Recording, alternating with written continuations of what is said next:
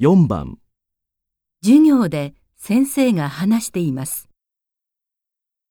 インターネットの登場によって我々は自分の経験や知識、また自分の意見を全世界に向けて簡単に発信できるようになりました。今では人は年齢や身分を気にすることなく話し合いや討論の場に参加できるのです。それによって人と人の関係、人と社会の関係がすっかり変わってしまったように思われますが、このような変化が今後良い方向へ向かうのか、それとも逆に悪い方向へ向かうのかを知るためには、まだ時間がかかるでしょう。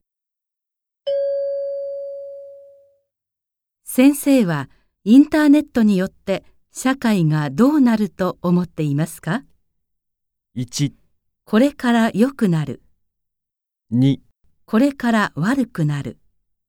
3、これからも変わらない。4今はまだわからない。